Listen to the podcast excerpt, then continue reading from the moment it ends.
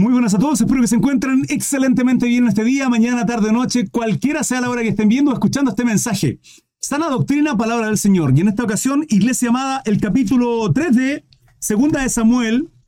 Qué precioso este libro. Y lo que se viene es tremendo, Iglesia. Tiene que ver con lo que sembramos cosechamos, tiene que ver con las consecuencias del pecado. Y de aquí en adelante se, se pone este libro cada vez más tremendo. Así que espero que sea de bendición. Si es así, por favor, deje su like, suscríbase a mi canal de YouTube, sígame en mis redes sociales y comente también para compartir un poco su apreciación. Que Dios los bendiga.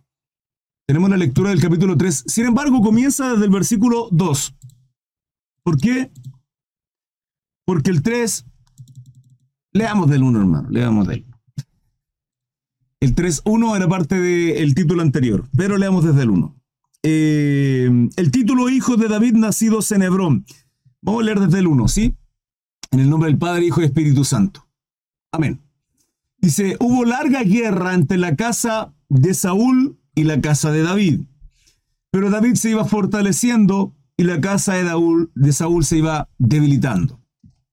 Cuando las cosas son del Señor, continúan, permanecen. Tengo un pelo de mi gato acá. No es de extrañar.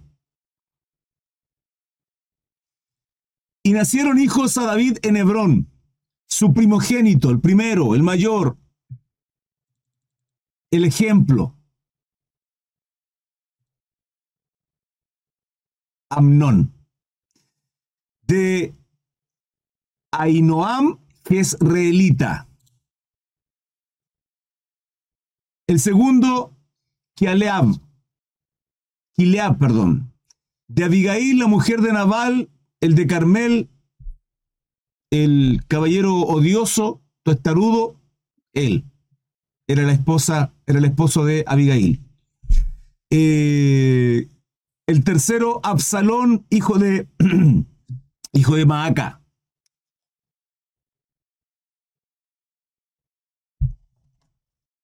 Hija de Talmai, rey de Jesús. Ya tiene tres mujeres, de aumento ahí David. El cuarto, Adonías, hijo de Agit. El quinto, Cefatías, hijo de Abital. Toma y sigue. El sexto, Itream, de Erla, mujer de David. ¿Cuántas van? Ya perdí la cuenta, hermano. Estos le nacieron a David en Hebrón. Hermano Cris, ¿por qué David tenía tantas mujeres? ¿Por qué el Señor le permitió porque hay una cosa que se llama la voluntad permisiva de Dios. Dios nos agrada esas cosas, iglesia. Es más, no recuerdo en qué pasaje podría buscarlo, después lo puedo buscar, donde el consejo, la voluntad de nuestro Dios es que el hombre tenga solo una mujer. ¿Cuántas Evas creó para Adán? Un hermano cree. Ahí está su respuesta. El motivo del por qué estos varones tenían muchas mujeres simplemente es porque querían hacer lo que quisieran. Porque, porque somos malos, hermano. Somos perversos. Eh, hay situaciones en las cuales usted va a poder realizar que no son correctas delante del Señor, que al Señor no le agrada, no le permiten. Como por ejemplo, el divorcio. En el divorcio, Dios no, a Dios no le agrada. Por eso la palabra dice, lo que Dios unió, no lo separa el hombre. Pero hay gente que se divorcia y hay quienes se divorcian por cualquier motivo. Hay otros que se casan y tienen más mujeres sin tener el propósito, sin tener el beneplácito de Dios en aquello. Sin embargo, lo pueden hacer. Y ahí cuando usted entiende que tenemos un libre albedrío de poder hacer lo bueno y lo malo. Y hay quienes son desobedientes, hermano. Ahora, y quiero recordar, cuando usted es desobediente a la voluntad de Dios, a la palabra de Dios, hay consecuencias. Hay consecuencias. Y esas consecuencias las vamos a ver en este capítulo 3. Continúo desde el versículo 6. Abner pacta con David en Hebrón. Como había guerra entre la casa de Saúl y la de David, aconteció que Abner se esforzaba por la casa de Saúl. Y había tenido Saúl una concubina que se llamaba Rispa, hija de Aja.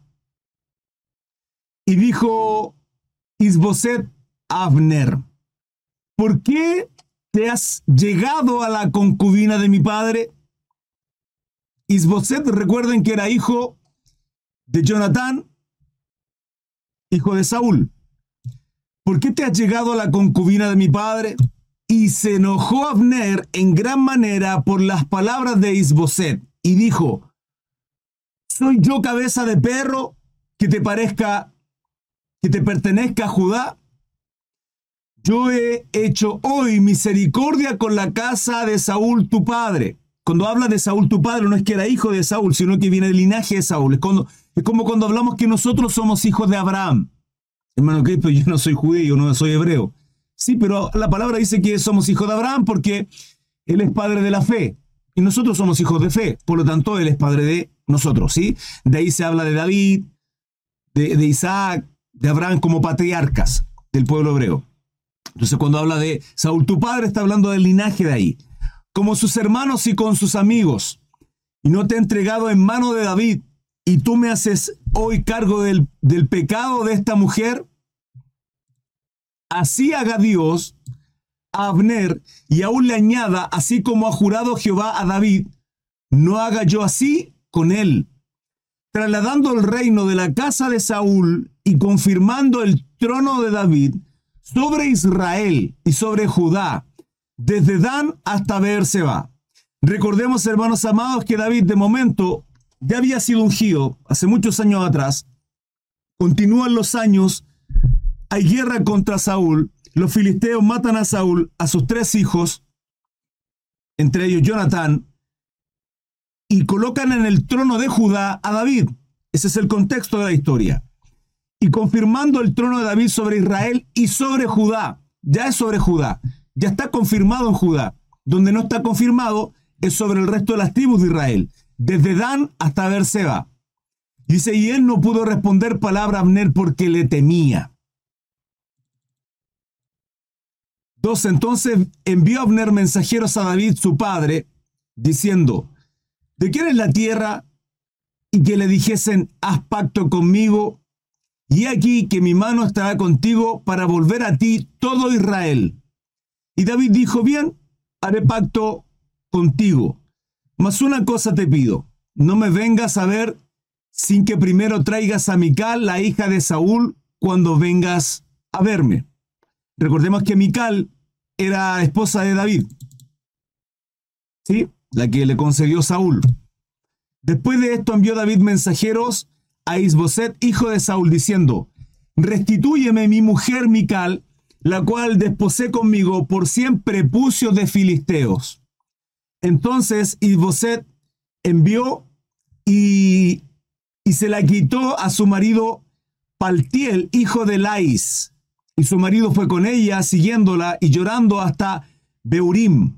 Y le dijo Abner, anda, vuélvete. Entonces él se volvió. Aquí, hermano, miren, escúchenme bien. En este capítulo 3 comienzan los dramas familiares. ¿Se acuerdan cuando le dije en un principio con relación al linaje de David, sí, los hijos nacidos en Hebrón? Hermano, esto está recién comenzando. Esto ocurre las consecuencias de un pecado, las consecuencias de malas decisiones, pasa por eso, por no ser obediente a los mandatos de Dios. Y habló Abner a los ancianos de Israel, diciendo, Hace ya tiempo procuráis que David fuese rey sobre vosotros. Ahora pues hacedlo, porque Jehová ha hablado a David, diciendo, Por la mano de mi siervo David libraré a mi pueblo Israel de la mano de los filisteos y de mano de todos sus enemigos. Recordemos las tribus de Israel estaban, estaban separadas, habían dos reinados, acá se podían ver por parte de Saúl, eh, Saúl no estaba vivo, pero de alguna manera, eh, por parte de, socio, amigo, ¿sí? de Saúl, Abner en este caso estaba Isboset, y por otro lado estaba David sobre Judá. Y había una, una separación, mientras los filisteos ya habían eh, después de que derrotaron a Saúl, se habían tomado de todas las tierras y todos los lugares ¿sí? del pueblo. 19. Eh, segunda de Samuel 3:19. Habló también Abner a los hijos de Benjamín. Y fue también Abner a Hebrón a decir a David todo lo que parecía bien a los de Israel y a toda la casa de Benjamín. Están haciendo un pacto ahí, un acuerdo. Esto es hasta el 21. Vino pues Abner a David en Hebrón y con él veinte hombres, y David hizo banquete a Abner y a los que con él habían venido. Y dijo Abner a David, yo me levantaré e iré y juntaré a mi señor el rey a todo Israel, para que hagan contigo pacto, y tú reines como lo desea tu corazón. David despidió luego a Abner y él se fue en paz. Sí, este, este, este pacto entre ambos reinos para que se constituya finalmente David sobre toda la casa de Israel como rey. Sí, de momento solo lo era en la casa de Judá. Eh, del, 22, del 22 en adelante hasta el 39 y finalizamos. Joab mata a Abner. Y aquí que los siervos de David y Joab venían del campo y traían consigo gran botín. Mas Abner no estaba con David en Hebrón, pues ya lo había despedido y él se había ido en paz. El problema de esto, iglesia, el problema de esto, de esta división familiar que está ocurriendo acá, que en este caso ya lo pudimos ver que hay un pacto entre el versículo 6 y el versículo 21, donde Abner pacta con David, donde Abner finalmente entiende que David tiene que ser el rey de toda la casa de, Israel y Judá. Eh, Joab no lo sabía. Ese es el problema. Por eso el título, Joab mata a Abner. 23. Y luego que llegó Joab y todo el ejército que con él estaba, fue dado aviso a Joab diciendo, Abner, hijo de Ner, ha venido al rey. Y él le ha despedido y se fue en paz. Entonces Joab eh, vino al rey y le dijo, ¿qué has hecho? Y aquí Abner vino a ti. ¿Por qué pues le dejaste que se fuese? Tú conoces a Abner, hijo de Ner, no ha venido sino para engañarte y para entregarse, para enterarse de tu salida y de tu entrada, un poco como espía, y para saber todo lo que tú haces. Y saliendo Joab de la presencia de David, envió mensajeros tras Abner, los cuales le hicieron volver desde el pozo de Sira, sin que David lo supiese. O lo supiera. Y cuando Abner volvió a Hebrón, Joab lo llevó aparte en medio de la puerta para hablar con él y en, en el secreto. Y allí en venganza de la muerte de Asael, su hermano, le hirió por la quinta costilla y murió. Cuando David supo esto, cuando David supo después esto, dijo, inocente soy y mi reino delante de Jehová para siempre, de la sangre de Abner, hijo de Ner, caiga sobre la cabeza de Joab y sobre toda la casa de su padre, que nunca falte de la casa de Joab quien padezca flujo, ni leproso, ni quien ande con báculo, ni quien muera a espada, ni quien tenga falta de pan. Tremendas palabras, hermano. Joab, pues, y Abisai su hermano, mataron a Abner porque él había dado muerte a Sael. Venganza, hermano. Hermanos de ellos en la batalla de Gabaón. 31. Entonces David dijo a Joab y a todo el pueblo que con él estaba, rasgad vuestro vestido y señor de silicio, y ese duelo delante de Abner. Y el rey, de el rey David iba delante, detrás del féretro, perdón. Y sepultaron a Abner en Hebrón, y alzando el rey su voz, lloró junto al sepulcro de Abner, y lloró también todo el pueblo. Y endechando el rey, asimismo Abner decía, ¿había de morir Abner como muere un villano? Endechando, hermano. Endechando significa eh, hacer lloro, hacer una honra, en este caso para Abner. Eh, tus manos no estaban atadas, ni tus pies ligados con grillo. Caíste como los que caen delante de los malos hombres. Y todo el pueblo volvió a llorar sobre él. Entonces todo el pueblo vino para persuadir a David que comiera antes que acabara el día. Estaba en ayuno. Mas David juró diciendo, así me haga Dios y aún me añada, y antes que se ponga el sol gustare yo pan o cualquier otra cosa. Todo el pueblo supo esto y le agradó, pues todo lo que el rey hacía agradaba a todo el pueblo. Gran líder, hermano. Y todo el pueblo y todo Israel entendió aquel día que no había procedido del rey matar a Abner, hijo de Ner. También dijo el rey a su siervo, ¿no sabéis que un príncipe grande ha caído hoy en Israel? Y yo soy débil hoy. Aunque ungido rey, y estos hombres, los hijos de Sarbia, son muy duros para mí. Jehová del pago que hace que mal hace conforme a su maldad. Ahí terminamos, hermanos, el capítulo 3. Eh, se lo mencionaba al principio, acá van a empezar a ocurrir varias cosas, hermano, situaciones que tienen que ver con eh, la familia, los reinados, ciertamente, pero podemos ver malas decisiones y esto tiene que ver con aquello que nosotros sembramos. Hermano, lo que nosotros sembramos vamos a cosechar. Ayer estudiábamos, ayer estudiábamos el capítulo 6 de Lucas, y que tiene que ver en un contexto con relación a el carácter, el fruto del Espíritu Santo para con nuestras vidas, aquellos que somos hijos de Dios. ¿Por qué lo menciono?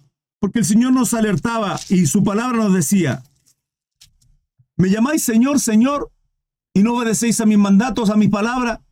Por eso el Señor en el Antiguo Testamento al pueblo le dice, misericordia quiere un sacrificio porque estoy hastiado, hastiado de sus holocaustos, de sus ofrendas, de sus corderos engordados, hastiado. Misericordia quiero y no sacrificio.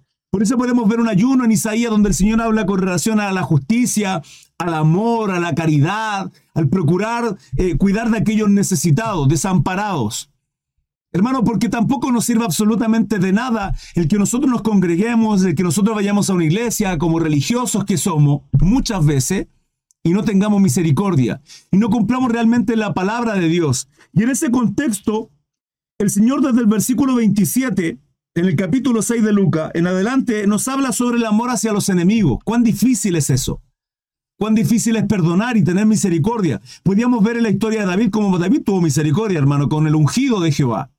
A Saúl en dos ocasiones le, respetó la vida, no se la tomó, aun cuando Jehová se la puso ahí, la cabeza en su diestra, y él simplemente tuvo misericordia. Y la regla de oro posteriormente, que tiene que ver con hacer con los otros lo que deseamos que los otros hagan con, con nuestra vida. ¿Sí?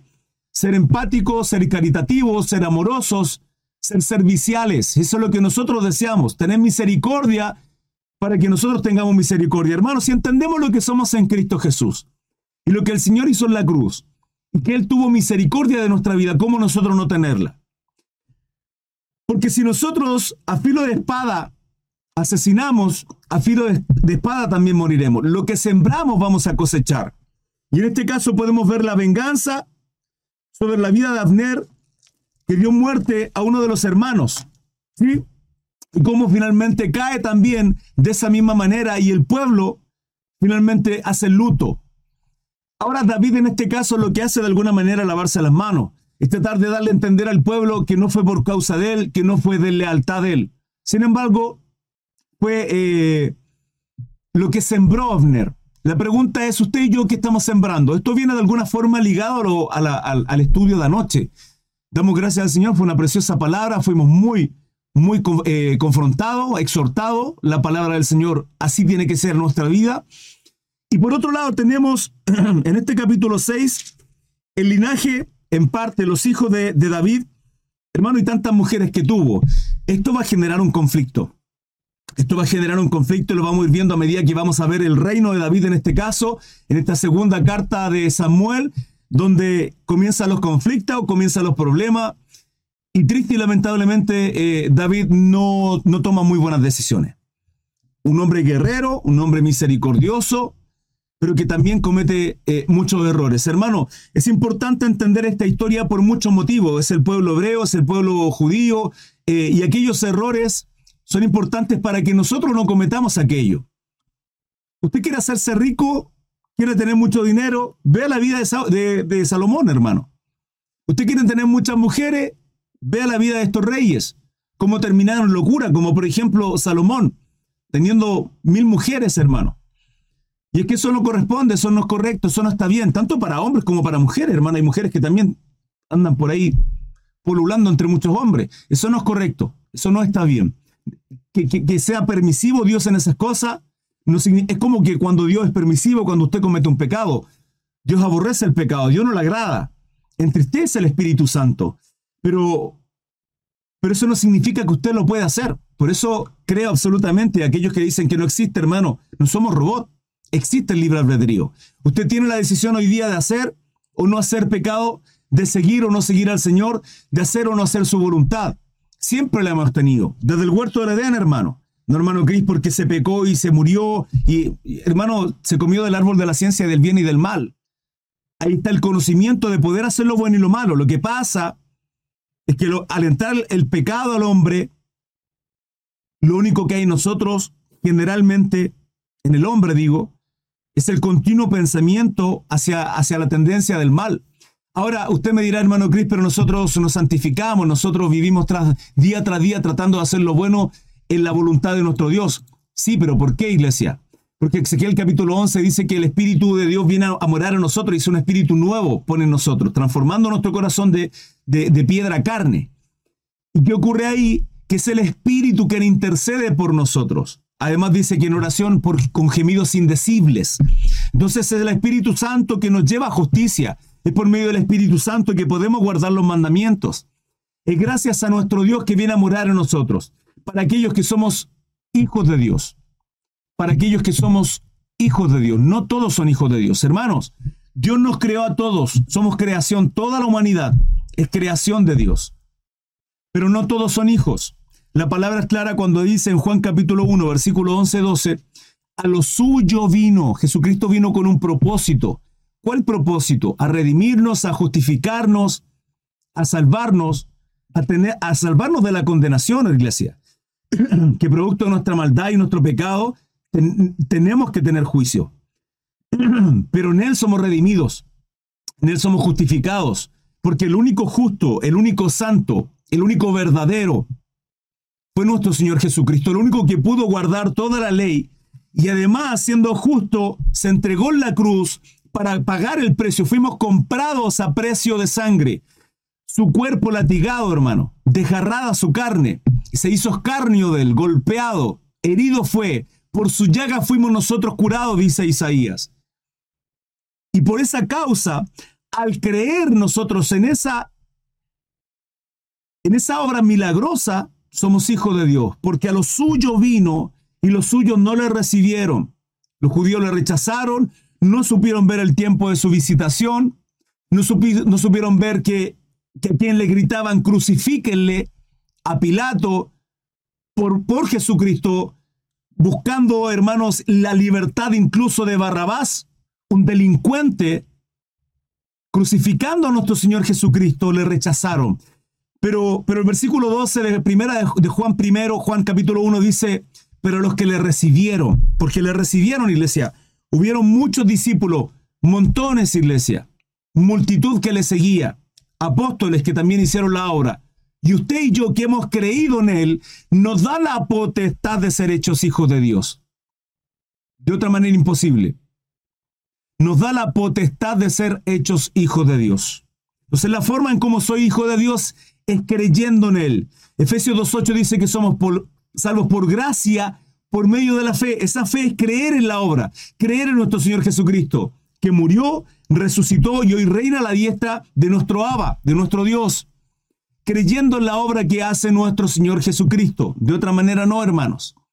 Porque de tal manera amó Dios al mundo que envió a su Hijo Jesucristo, su unigénito, para que todo aquel que en Él cree no se pierda, más tenga vida eterna. Hoy día hago ese llamado, hermano, para creer en la obra de nuestro Señor Jesucristo. Para no solo creer, sino obedecer su palabra. Podemos ya ver consecuencias del pecado, podemos ver ya aquello que uno siembra va a cosechar y nuestra responsabilidad de hacer la voluntad de Dios, hermano. Quien quiera ir en pos de mí, quien quiera ser mi discípulo, quien quiera ser hijo de Dios, quien quiera ir en pos de mí, dice nuestro Señor Jesucristo, niegues a sí mismo, tome su cruz y sígame. Esto es cada día, iglesia. Cada día tiene que haber un quebranto en nosotros. Cada día tenemos que pedir perdón a Dios por los pecados, por las malas decisiones. Cada día, a cada instante. Porque por hecho, por pensamiento, alguna acción, alguna decisión, incluso de pronto con muy buenas intenciones, pecamos para con nuestro Dios. Y es así como finaliza este, este mensaje, iglesia, capítulo 3 de Segunda de Samuel. Qué preciosa palabra. Lo que sembramos vamos a cosechar, iglesia. Y cuidado con aquellos eh, errores que cometemos, que aún con buenas intenciones podemos tomar malas decisiones. Espero que haya sido de bendición. Recuerden, estudios bíblicos a diario, a las 8 de la mañana devocionales y a las 21.15, hora en Chile. Hora en Chile, Santiago de Chile. Estamos en vivo en directo prácticamente todos los días. Les esperamos en Instagram, TikTok, Facebook y YouTube. Un abrazo gigante. Que tengan un bonito día. Hasta luego. Chao, chao.